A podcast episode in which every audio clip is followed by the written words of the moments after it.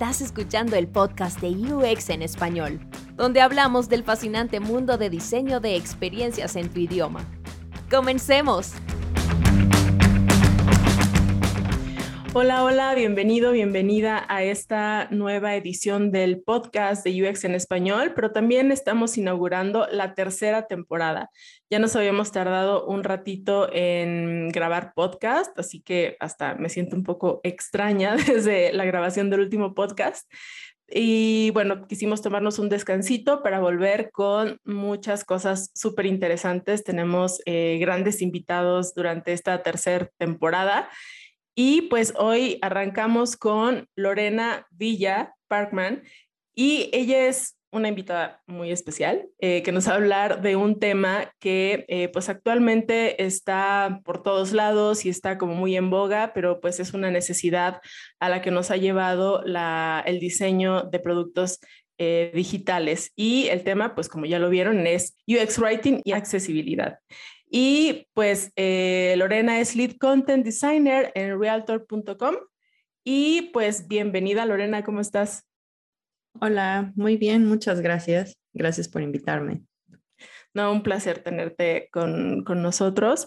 Y bueno, Lorena es mexicana, pero eh, ella migró a Estados Unidos para, eh, bueno, dedicarse a esta profesión. Ella empezó a dedicarse a esta profesión del content design. Pues si recuerdan, en el último episodio que grabamos hablamos de, esta parte de, cómo nosotros como latinos o como mexicanos podemos migrar a otros países a, trabajar en lo que estamos haciendo.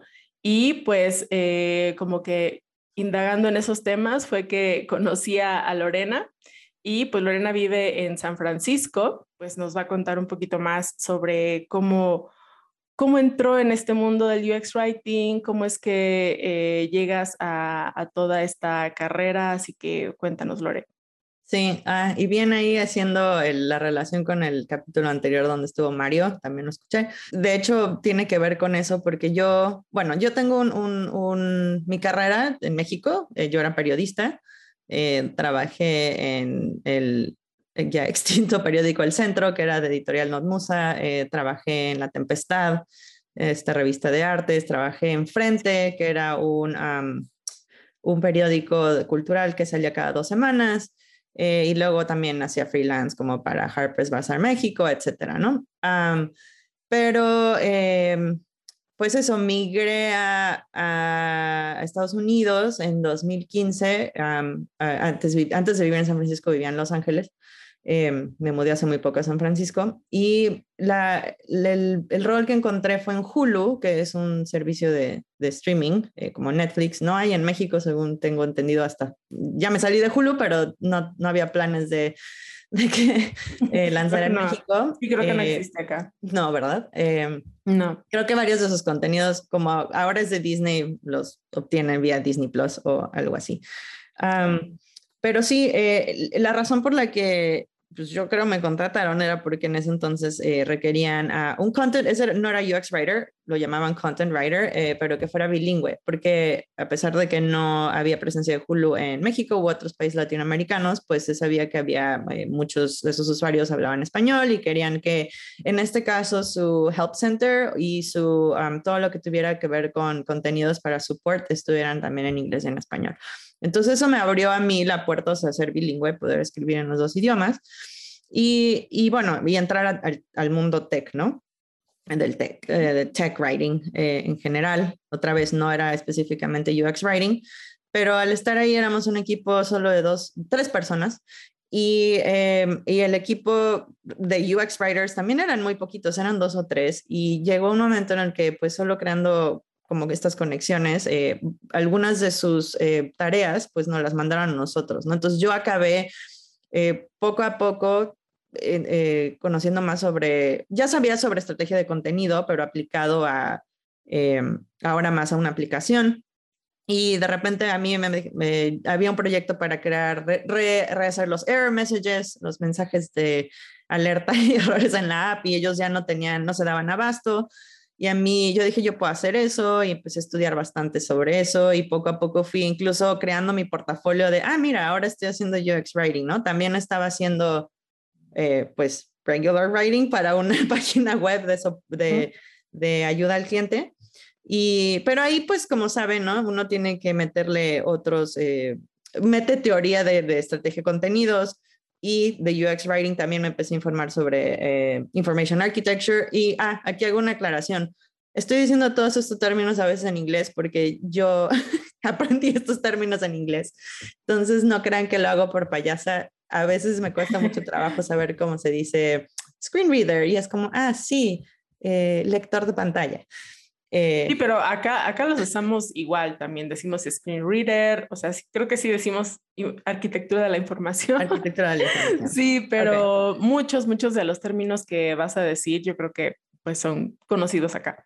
Perfecto, porque me da mucha, me preocupa a veces que es como en serio que no, no te conozcas estos términos en, porque yo no hacía esto en México. eh, Ah, en fin, entonces así fui eh, obteniendo conocimientos y, y, aprendí, más sobre UX Writing y, en general el término que ahora también está mm, agarrando más fuerza, Content Design. Y yo empecé a adjudicarme, a decir, yo voy a hacer esto, yo voy a hacer esto. Eh, lanzamos un chatbot y yo empecé ese trabajo también. Eh, luego, cuando ya me hice manager, se lo dejé a, uno de mis, este, de, las personas que yo que yo era su manager, eh, pero el caso es que así me fui interesando más en UX Writing y Content Design y cuando fui a Confab en 2019, Confab es una de las eh, eh, conferencias más importantes sobre estrategia de contenidos.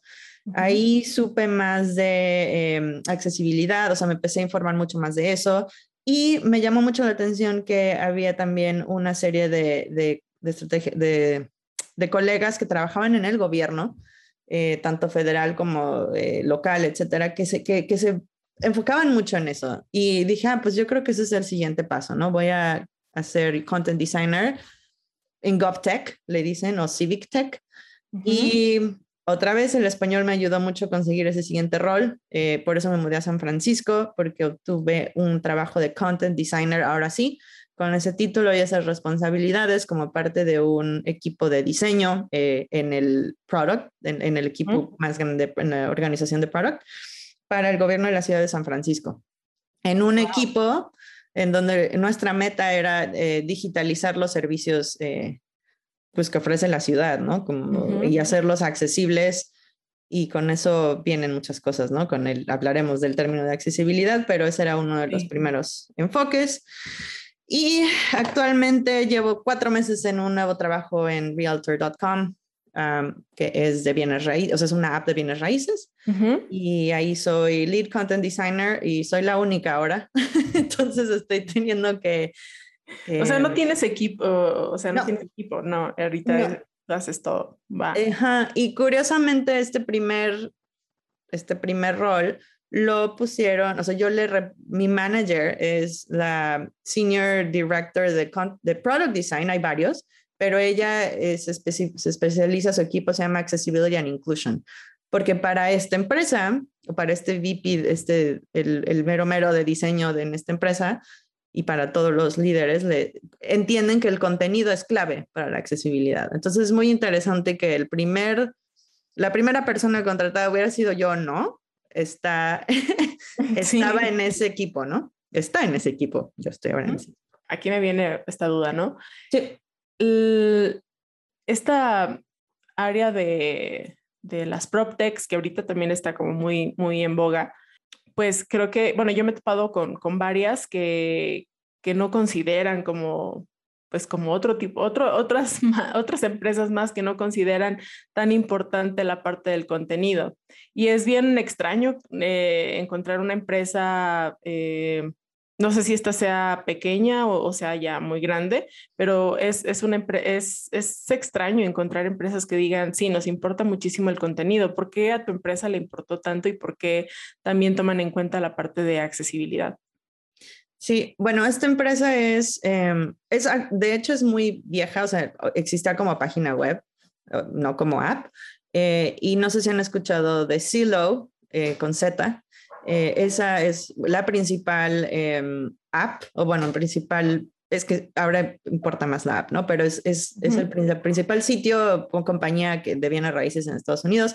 Realtor.com es el segundo, pero el problema es que estaban tan enfocados en su página web que se les olvidó la app, ¿no? Entonces ahorita ya vieron que les están comiendo el mandado las otras apps y dijeron, mm, tenemos que eh, invertir en esto. Me hiciste creo dos preguntas. ¿Por qué no, no habían, por qué las, este, estas compañías de fintech no se han enfocado en el contenido? Pues yo creo que no solo es de fintech, like, o sea, muchísimas otras empresas apenas están dando cuenta de la importancia. Sí, claro. Porque piensan en, en, contenido, pues, por ejemplo, ay, pues en las, en las propiedades el contenido es generado por el que va a vender la casa, ¿no? O sea, X, pero es como, no, a ver, el contenido también tiene que ver con tu, eh, el, el, por ejemplo, cualquier cosa que vayas a, o sea, es educarlos, pues, que es, es, todo, ¿no? Es como, a ver, tu call to action, tu, tu botón aquí, eh, ¿por qué tienes cinco palabras? O sea, desde uh -huh. esas cosas muy básicas hasta el, el, tipo de palabras que están usando para describir ciertas este, eh, cosas en su app, ¿no? Entonces, eso, y bueno, ¿por qué les interesó tanto la accesibilidad?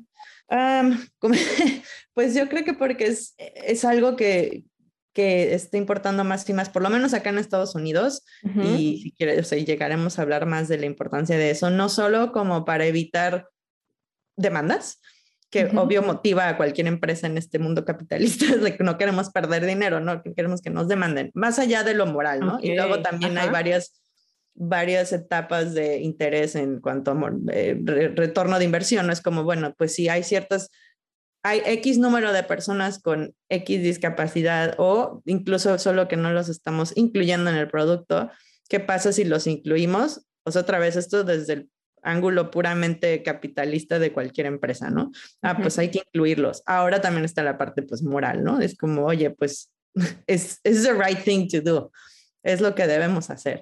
Y, y creo que las empresas en general, otra vez, no solo es particular de esta, se están dando cuenta que no, no solo, o sea, es que no quiero decir moda, pero es como, es, eh, hay más y más empresas que están poniendo el ejemplo y es como, ah, pues fíjate que sí, esto es importante y ya, y están contratando para eso. Te uh -huh. digo, pueden, el motivante pueden ser varios y yo no puedo tal vez específicamente decir si alguien, si el CEO dijo necesitamos un equipo solo de accesibilidad, si lo dijo el, el VP de diseño, la verdad no sé esa historia, Uh -huh. Lo que sí sé de mi manager es que ella es una especialista en esto y la contrataron uh -huh. para eh, eh, ver los diferentes, este, checar las diferentes facetas de la accesibilidad e inclusión en, en este producto. Ah, buenísimo, buenísimo. Eh, suena suena súper retador todo, todo eso, ese proyecto que tienes pues con, esta, con esta empresa. Bueno, ahora cuéntanos, ¿por qué te interesaste en este tema de la accesibilidad? Y pues también en qué consiste la accesibilidad. Ok.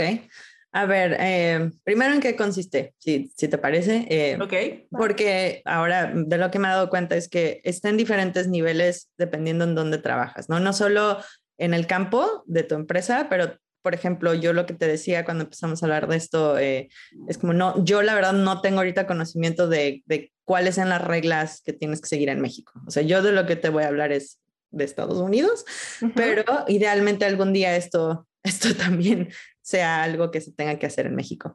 Ah, perdón, bueno, entonces accesibilidad eh, para muchas personas, eh, tal vez lo primero que les viene a mente es lo que les decía, los screen readers o los lectores de pantalla, pero eh, en relación con el diseño de contenido, es más bien eh, el, como la accesibilidad de contenido no tiene que ver solo con los screen readers o el alt text, por ejemplo, sino tiene que ver también con darle a tu, a tu audiencia lo que necesita en la manera o en el formato en el que lo necesita, en el canal que lo necesita y, y cómo funciona mejor para ellos, ¿no?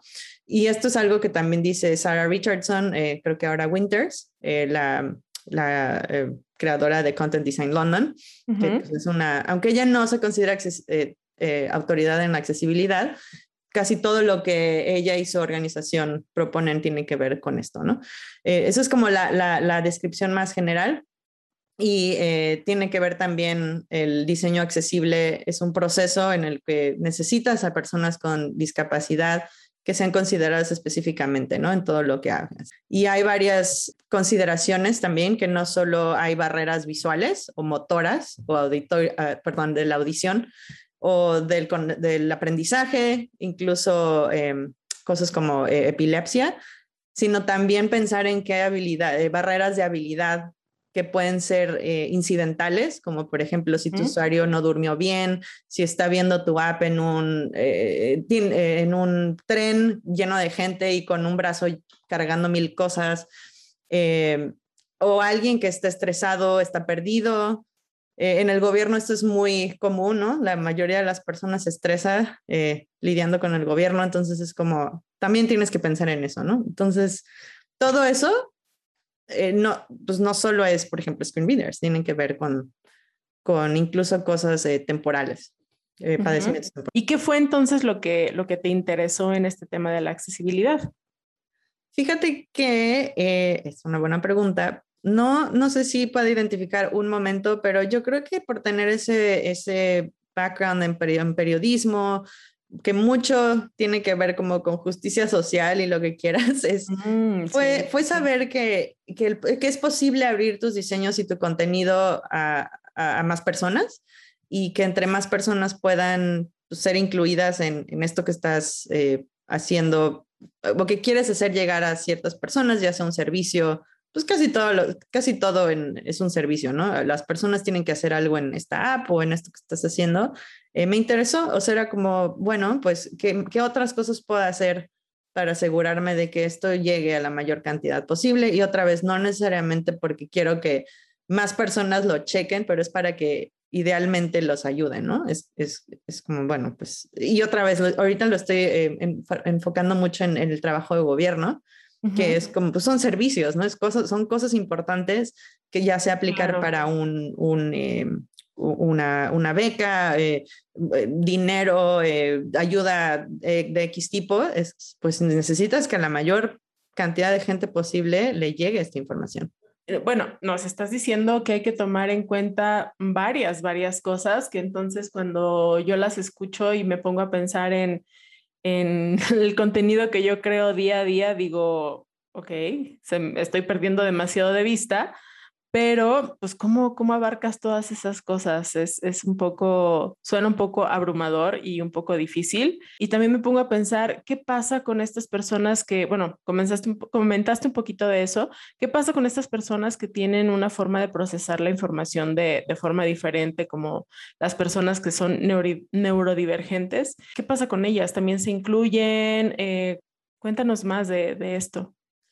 Claro, sí, también, también se deben incluir y mucho de esto, es que eh, mucho de esto también ya ustedes como, eh, eh, como haciendo estrategias de contenido o como diseñadores de contenido ya lo toman en cuenta, ¿no? Como a ver, pensando en, en un artículo en una página web, otra vez, pues es la jerarquía de información, eh, oraciones eh, cortas, eh, idealmente no incluyendo metáforas, sino como... eso ayuda bastante, pero también para las personas que son neurodivergentes, por ejemplo, los subtítulos o, los captions para videos no solo son para personas sordas, sino también para personas con autismo o con alguna otra eh, discapacidad pueden tener dificultades procesando audio, ¿no? Entonces eso, por ah. ejemplo, les ayuda a, entender el, lenguaje hablado en un video. También existen reglas eh, acerca de eh, animaciones o imágenes que hacen como flashing, como, como que parpadean o con paletas de colores como muy contrastantes también es que hay, hay varias reglas, pero ese tipo de cosas, digo, no estoy hablando necesariamente ahorita de UX Writing, sino de contenido en general, eh, que pues todos también ayudamos a planear, ¿no? Los, los, videos o la música que está en autoplay cuando entras a una página, eso es súper molesto. O pensar en, en, la tipografía que sea legible, por ejemplo, se sabe que las sans serif son más fáciles de leer, eh, etcétera. Entonces, todo eso también los estamos incluyendo a a las personas que son neurodivergentes. Sí, es, es, es demasiado. Y, y, bueno, ahora pensando en, o sea, es demasiado, pero bueno, como nos dices, hay cosas que ya las estamos haciendo y que ya estamos pensando en ellas eh, desde cuestiones así muy, muy, pues muy obvias. Y claridad, en el UX Writing es igual a inclusividad o accesibilidad? Porque esa pregunta también eh, podríamos plantear en todo este tema de la accesibilidad, ¿no? O sea, si estoy haciendo mi contenido claro, ¿realmente estoy haciendo contenido inclusivo o accesible? Sí, yo, yo digo que sí, y también este, ya, ya mencioné a Sarah Richardson, que creo que ahora va por Winters. También, eh, o sea, yo estoy de acuerdo con ella, que dice yo, eh, ¿cómo lo dice? Puedes tener, pues sí, puedes tener una página o una app muy bien, con el, el código perfecto, eh, diseñada, o sea, muy bonita, y, y, aún así ser, no ser accesible porque el, el lenguaje o el contexto que tu contenido eh, de tu contenido es un gran, juega un papel muy importante en el diseño en general, ¿no? Y es algo que como UX writers o content designers sabemos que al final también diseñar con palabras pues es diseñar y que somos parte del proceso de diseño general, ¿no? así es que si tu contenido no es, no es este, claro o legible, eh, las personas no la pueden leer, les, les dificulta o hacen una decisión incorrecta porque no fuiste lo suficientemente claro. Sí, e incluso les ocasionaste algún problema extra o, o, o, complicaste todo, estás dejando de ser accesible. O sea, tu producto o servicio ya no es accesible. Entonces, la claridad, eh, sí, tiene que ver es igual, no sé si igual, pero está incluida o contribuye a la accesibilidad. En cuanto a research, ¿qué, qué debes de tener en cuenta cuando estás trabajando con, con, tu equipo de research o con la persona que te está ayudando eh, para la investigación? ¿Qué debes de tomar en cuenta eh, para poder crear contenido accesible? Bueno, idealmente pues estás colaborando con eh, los diseñadores visuales, ¿no? Y, y a veces lo que pasa es que en el UX Research el testing se enfoca mucho en lo visual y, y, ese es un primer paso, ¿no? Pero las palabras que guían a las personas a través de la experiencia sabemos que son igual de importantes. Entonces, lo ideal es colaborar tanto con el UX Researcher y con el diseñador para, eh, si es posible, incluir, y si esta es la meta, incluir eh, preguntas en el, pues, en el script de que te puedan ayudar a ti a, pues, llegar a tus metas en, el caso que, que estés de, contenido, ¿no? O sea, por ejemplo, puedes elegir em, eh, hacer que las personas, bueno, esto ya es como más, más general, pero hacer que las personas, pedir a las personas que lean y piensen en voz alta y puedes incluir preguntas tipo, ¿me puedes este, guiar sobre cómo decidiste tomar eh, este siguiente o elegir este siguiente paso después de leer eh, esta parte. Eh, puedes leer esta, esta oración en voz alta y decirme qué significa, o sea, aquí pensando en claridad, ¿no? O qué cambiarías sobre este título para hacerlo más, más claro, ¿no? O escuchar, incluso solo estar presente, escuchar las palabras que las personas usan para describir ciertos elementos o para durante las sesiones este, puedes incluso incluir preguntas de cómo describirías esta, este feature a un amigo, ¿no? O describe, eh, cuéntame de alguna vez que hayas, este, no, cuéntame, piensa en alguna ocasión en la que usarías esto, ¿no? Cuéntame cómo usarías esto. Esto te recuerda algo. Entonces, también pensar en ese tipo de preguntas que a ti te ayuden a obtener más información de cómo la gente está procesando el contenido y, lo que las palabras significan para ellos. Y aquí yo creo que eh, pues estamos regresando a lo de eh, si claridad es igual a inclusividad o accesibilidad. y, esto te ayuda a eso, ¿no? Asegurarte de que las acciones eh, que las, gente, las personas deben tomar en tu app o web estén claras, que tu contenido esté claro, que no haya lugar a, pues, a otras interpretaciones. Y, y eso es algo con lo que puedes empezar, ¿no? ¿Y te ha tocado eh, hacer este research con personas que realmente tienen como estas discapacidades? Bueno, hay otra forma de decirlo que ahorita lo olvidé, pero bueno, que tienen debilidad visual o que tienen ah, algún tipo de problema cognitivo, etcétera. O, cómo es que sabes si realmente tu propuesta va a funcionar o, o cómo Sí, o cómo van a interactuar con eso. Eh, sobre todo, pues me viene mucho a, la mente la parte de pues, los alt text, que Mm, una vez me puse a hacerlo yo así en mi, en mi iPhone a, a, probar, ¿no? Así como si yo, yo no pudiera ver y entonces, y a veces es complicado, es complicado ciertas, em, hay ciertas como descripciones que, que no, no, no, no funcionan bien. Entonces, sí, sí te ha tocado incluir a, todas estas personas en un research.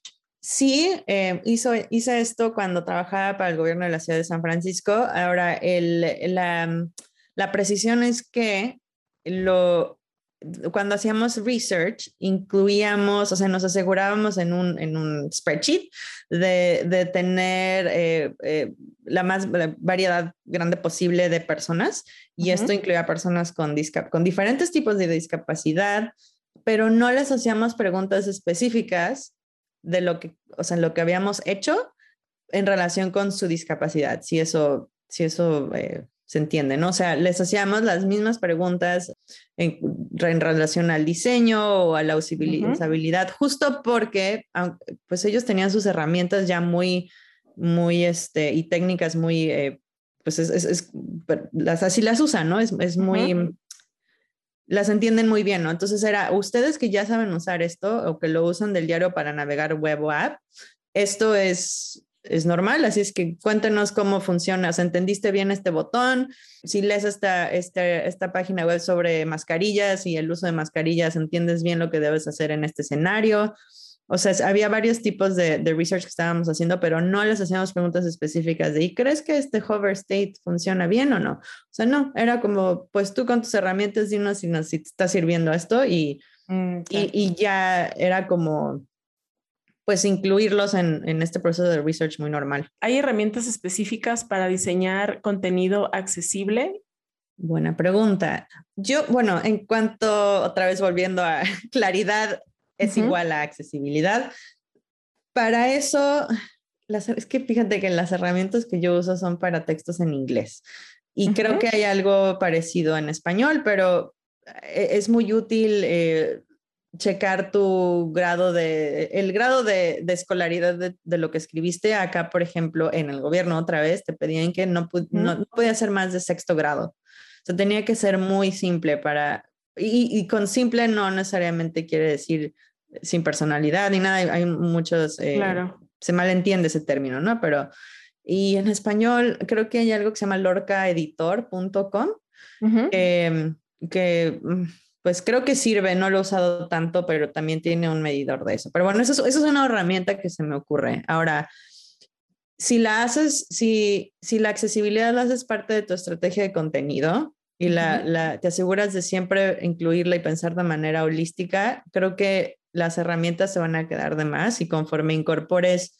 eh, esos principios a la creación de cualquier contenido o diseño, eh, eh, ya vas de gane, ¿no? O sea, obvio hay herramientas que escanean tu página web, pero eso es más del developer side, en donde se aseguran que, que ciertas cosas no, no estén, estén ahí, ¿no?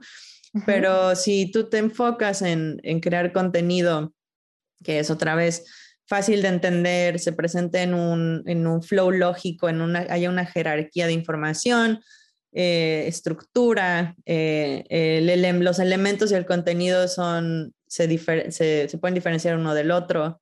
Ah, piensas en, en, arquitectura de información, que también tiene que ver con accesibilidad porque eh, ayuda a las personas a, encontrar lo que necesitan hacer en página. Todo esto es pues al final del día hay herramientas para hacer cada una de estas cosas y si las haces bien y las incluyes, ya estás diseñando para, para esas, em, esas partes que incluyen accesibilidad, ¿no? Hay otras cosas que igual ya son más específicas que tienes que pensar como, bueno, si tu página va a presentar un formulario, pues hay reglas muy específicas de accesibilidad para los campos, ¿no? O las labels. O si vas a adjuntar un PDF por cualquier razón que no deberías, pero si vas a adjuntar un PDF para descargar, bueno, de entrada no es muy accesible, pero hay tutoriales de Adobe que te explican cómo agregar ciertos elementos para hacerlos más accesibles. Entonces puedes llegar a un grado de de especificidad de herramientas muy, ahora sí que muy específico, pero, pero otra vez, si, si, si tú la haces parte de tu estrategia de contenido de diseño, también. O sea, yo, yo pelearía, si tu, tu organización, tu equipo de diseño no le incluye, si llega el contenido, bueno, va a ser, vas a poder mejorar algunas cosas, ¿no? Pero idealmente es parte del, de la planeación también del diseño.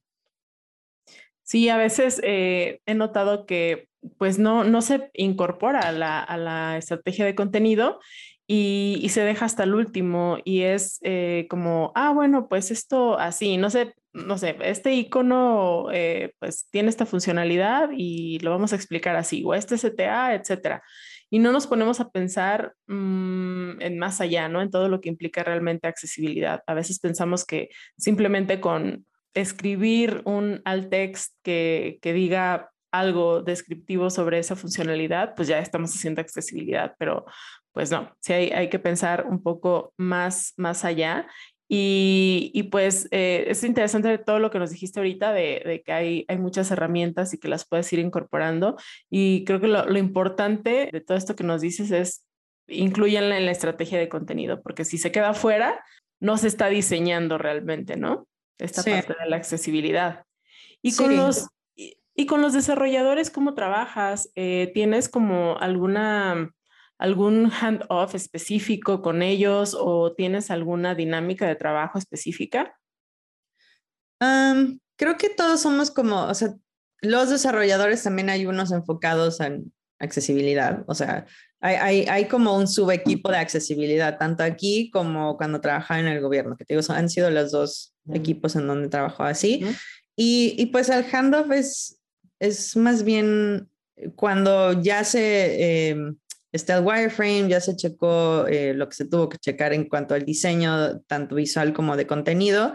Eh, tenemos una junta con los developers para, pues, para enseñarles lo que estamos pensando y ya ellos este, hacen su check. O sea, la verdad es que ellos tienen sus, sus maneras de checar que, que lo que vayan a, a, construir sea accesible siguiendo nuestras pautas, ¿no? Pero hay como una poli, cross, ¿cómo se dice? Polinización cruzada de, de ah, bueno, igual, oigan, eh, desarrolladores, pensamos en este, en este componente, ¿creen que pueda ser accesible cuando ustedes están haciendo el código? O sea, como que es más una conversación durante las juntas. Tenemos un Slack channel en donde si tienen preguntas eh, sobre algo en especial, las hacemos ahí.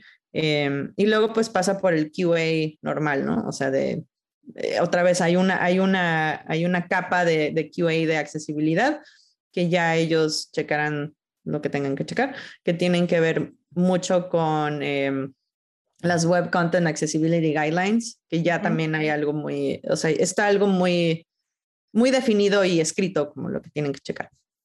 Claro, ¿tú trabajas con un eh, guideline muy definido? Con un guideline de em, accesibilidad o, de contenido que, que, incluya mm, en la parte de accesibilidad? Sí, eh, justo eso iba, se me olvidó mencionarlo en lo de las herramientas. eh, ayuda que si tienen su style guide en su compañía, eh, siempre incluyan una sección de accesibilidad en donde puedan ir documentando lo, estas cosas que, que, igual van aprendiendo, ¿no? Porque eh, no necesariamente hay equipos de accesibilidad tan maduros en todos lados. Entonces, de repente, por ejemplo, el alt text, y las cosas cambian, ¿no? Y entonces, eh, el alt text, porque dicho que lo mencionaste, el otro día estaba leyendo un artículo de cómo hacer un mejor alt text. Y algunas personas con discapacidad visual decían, a mí no me ayuda que me digan, o, o no me importa que me digan que la persona está, en esta imagen está usando una, una playera amarilla. Lo que me importa es como el, el concepto, ¿no? O sea, esta, esta, esta imagen más bien está claro. mostrando al, uh, algo sobre la maternidad, o sea, como algo más conceptual. Uh -huh. eh, y, y, pues dije, oye, eso es muy interesante, hay que, uh -huh. hay que probarlo, hay que a lo mejor agregarlo a nuestras guidelines. Entonces, sí, te, tenemos tanto en el gobierno como ahora que yo estoy creando esas guidelines, una sección de accesibilidad. Incluso si alguno de ustedes trabaja en el design system, en el sistema de diseño, uh -huh. lo, lo, traduje bien. Sí. Eh, Sí, pero acá decimos design system. Bueno, el, si, si trabajan en el design system, no sé qué tanto estén documentando allá también accesibilidad en cada componente. Eh, Eso es muy interesante. Acá el, en los dos design systems en los que he trabajado, uh -huh. no solo están pues las reglas visuales y de código a seguir, ¿no? Es como tanto el código como el diseño, oye, ¿qué cosas de accesibilidad tenemos que tomar en cuenta en este componente en especial? Y la siguiente capa es en el contenido, ¿no? O sea, si estás en, en el componente de botón, es como, bueno, pues, eh, ¿qué podrá ser? Eh, oye, pues que no pongas tres palabras o cuatro, ¿no? O que tus palabras no, no sean, no se puedan malentender. No sé, ahorita no se me está ocurriendo algo muy específico, pero me refiero a que es, es, estar, eh, es incluir eso también en, en tus guidelines oficiales y, y pues este, ir, ir actualizándolos también, como haces con tus content guidelines. Sí, claro, irlos eh, iterando también, eh, alimentando de cosas nuevas que vayan saliendo y, y, bueno, los que nos están escuchando que estén haciendo un design system, ahí les encargamos, ¿no? Que, que, lo incluyan también y que piensen en esta parte. Sí, porque si es... Ah, perdón. No, no, no. que si es una herramienta que los diseñadores y desarrolladores están acostumbrados a usar, pues qué mejor que agregarlo ahí y se van acostumbrando otra vez pensando que es algo a lo mejor nuevo en su compañía o es algo que, que, no está muy maduro, una práctica no muy madura, si lo empiezan a hacer como más oficial en ese tipo de documentos oficiales, que asumo son oficiales, eh, la gente se va acostumbrando a hacer esos checks, ¿no? Eh, incluso si es un checklist, al principio puede ser solo un checklist y ya luego lo van eh, adecuando a cada componente en su design system, qué sé yo, o sea, hay varias maneras de, pues, de evolucionar eso. Sí. ¿Y por qué es tan importante en Estados Unidos? Eh, me imagino que hay leyes, ¿no? Que, que están, porque hablabas de, de que los podían eh, demandar o, o, multar o algo así, mencionabas al inicio, porque sí. no cumplían con estos lineamientos. Me imagino que hay una ley que, que está eh, pues respaldando esta, esta accesibilidad. Sí, eh, lo que mencionaba es, o sea, pensando que, que no los motive la cosa moral, ¿no? O sea, pensando uh -huh. que en una sociedad capitalista, que una empresa que genera dinero quiere, quiere balancear, oye, ¿por qué tenemos que gastar en accesibilidad, no? Porque al final del día, pues sí, agregas tiempo, tienes que tener un equipo dedicado, entonces, ¿qué? Claro. ¿Cómo por qué? Y, y de la cosa más pragmática es eso, ¿no? Te pueden demandar, por ejemplo, están las... Eh, en, a nivel gobierno están, ay, se me acaban de olvidar cómo se llaman. Bueno, hay una ley que dice que si tu página si de gobierno a nivel federal no es accesible en, y cumple ciertas cosas, este, pues estás fallando, ¿no? Y ahí cualquiera uh -huh. te puede mandar. También eh, están las reglas Web Content Accessibility Guidelines eh, o WCAG, Uh -huh. que tiene varios niveles de, de, compliance, ¿no? Que tienes que seguir. El, hay un nivel más bajo que es el creo level A, que hay, eh, son 25 criterios que tienes que cumplir. Luego está el level AA, pero creo que con cumplir el A es como que ya te, te salvas un poco. Pero uh -huh. sí, te pueden demandar. Y, y si no, eh, bueno, eso es un, un, un, como un motivante, si quieres, muy pragmático. También eh, pensando en, en, por qué una empresa debe invertir en tener un equipo dedicado solo a la accesibilidad, eso, bueno, no quieres que te manden, órale. También, pensando otra vez en cosas más eh, pragmáticas, no sé si estoy dando el número más actualizado, pero por lo menos hay 60 millones de personas en Estados Unidos con alguna discapacidad en diferentes eh, niveles, ¿no? Uh -huh. Y es como, bueno, pues no es tu, tu servicio o tu, lo que sea que estés ofreciendo, te estás perdiendo ahí de un mercado. De nuevo, no es que yo esté de acuerdo con que esta sea la razón, pero claro. es, es, es, una manera en la que algunas empresas dicen, ah, pues sí, hay que, hay que, hay que hacer esto, ¿no? Eh, ayuda también a, eh, si, si estás tomando en cuenta la accesibilidad en tu página web, ayuda a que sea inherentemente SEO friendly, eh, hay, incluso ayuda a que los tiempos de descarga sean más rápidos, eh, alienta buenas prácticas, perdón, prácticas de, de, de, de coding. Uh -huh. hay, hay, como muchos beneficios que igual, si no es solo una cosa moral, le interesan a, a estas eh, empresas, ¿no? Y bueno, uh -huh. otra vez, la, la, responsabilidad social, pues, pues es, tendría que ser como lo más importante, pero, pero eso no les da dinero, asumo, no sé. pero es... Ay, perdón, ¿sí? No, digo, es the right thing to do, ¿no? Uh -huh. And... ¿Hacia dónde crees que, que, vamos con todo esto? ¿Hacia dónde crees que, que está evolucionando la, la, creación de contenido para productos digitales? Déjame pensar. Bueno, pues eh, por ejemplo, hay más, se entiende mejor lo que es plain language, creo, o el, eh, el lenguaje. Lenguaje claro. Claro, ajá. Hay, antes se entendía, o se más bien mal entendía lo que era. Se pensaba que solo era como tener comunicación muy, eh, muy simple, muy entendible. Como seca, ¿no? Sí, muy, pensaban que a lo mejor no se podía adaptar al, al, al, tono y a la voz de tu empresa, pero ya se entiende mucho más esta, esta importancia. Eh, Ahora también se entiende mucho más cómo la accesibilidad ayuda una, una vez más con el eh, retorno de la inversión. Por ejemplo, pensando en empresas donde alguien tiene que llamar para, para resolver algo, ¿no? Como el, el para ayuda de atención al cliente.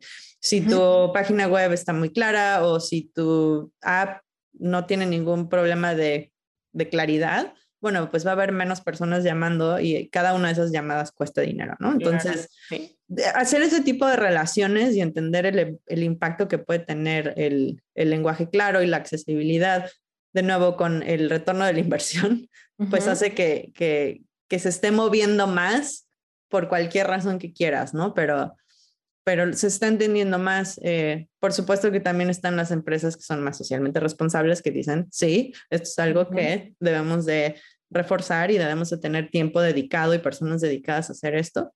Pero sí creo que es también eso, hacer una conexión de que también ayuda a otras partes de tu, pues de tu negocio.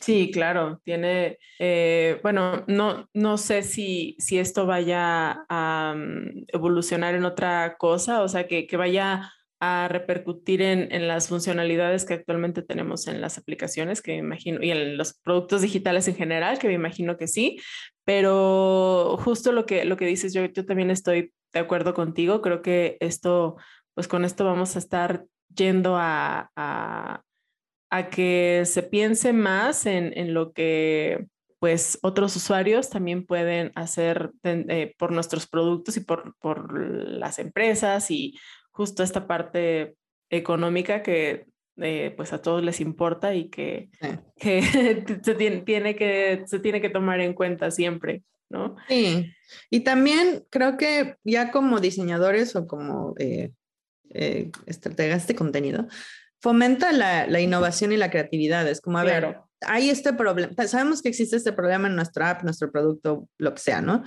Y sabemos que existen estas, eh, estas barreras para esta audiencia.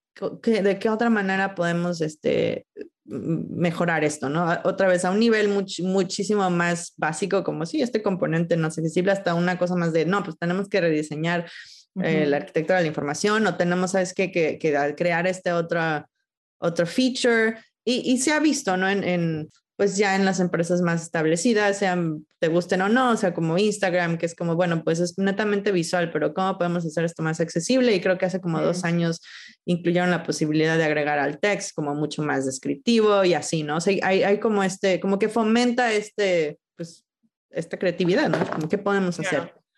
Sí, sí, sí.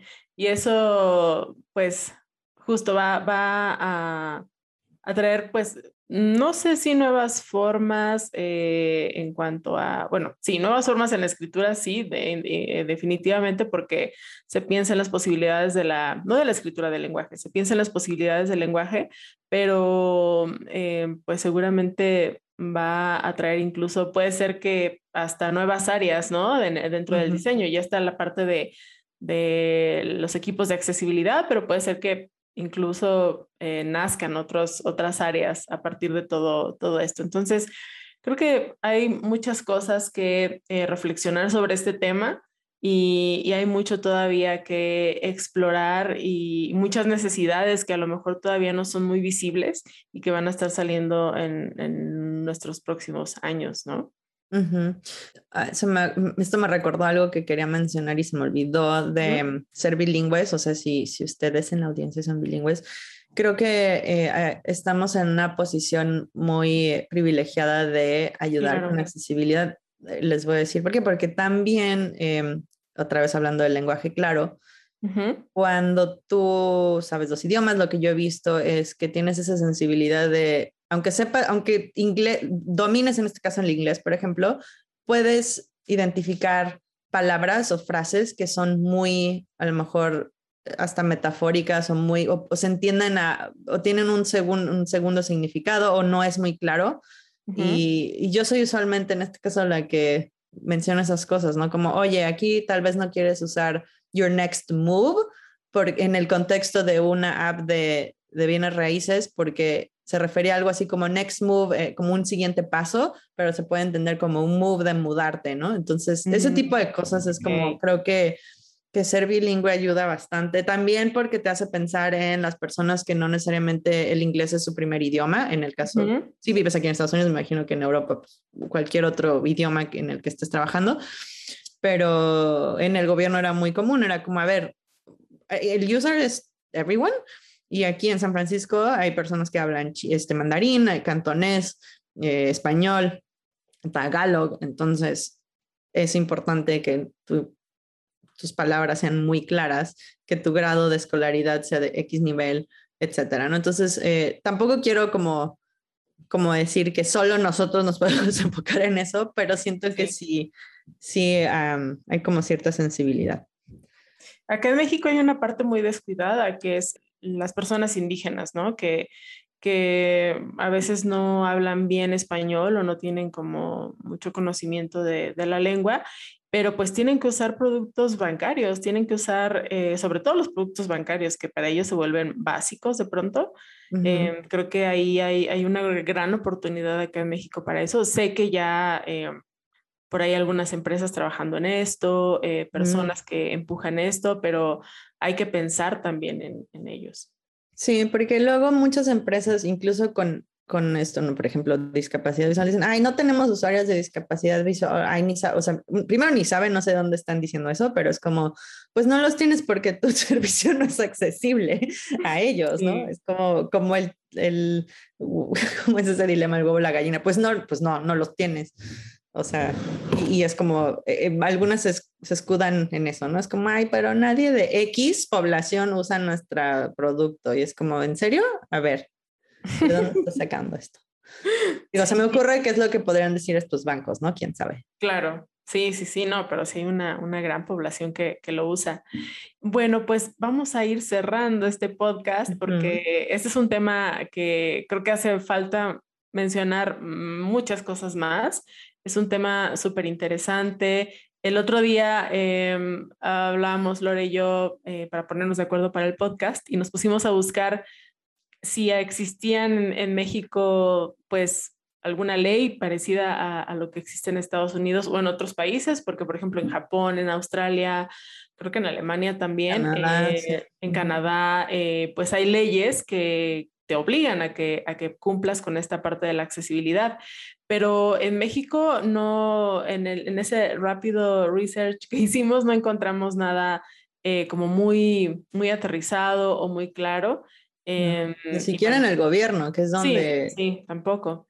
Pues nos hace falta mucho eh, que trabajar por eso acá, acá en México y creo que pues también a las personas que nos dedicamos a hacer, em, a trabajar con productos digitales, pues también podríamos como empezar a empujar todo esto y tener por ahí alguna iniciativa, creo que sería muy, muy valioso. Y pues bueno, Lore, ya nos vamos despidiendo y para ir cerrando esta conversación tan, tan rica que, que tuve contigo, pues me gustaría que nos recomendaras cosas que podamos consultar para conocer más de este tema, ya sean libros, artículos, websites, lo que sea. Cuéntanos qué podemos, a dónde podemos ir para conocer más de esto?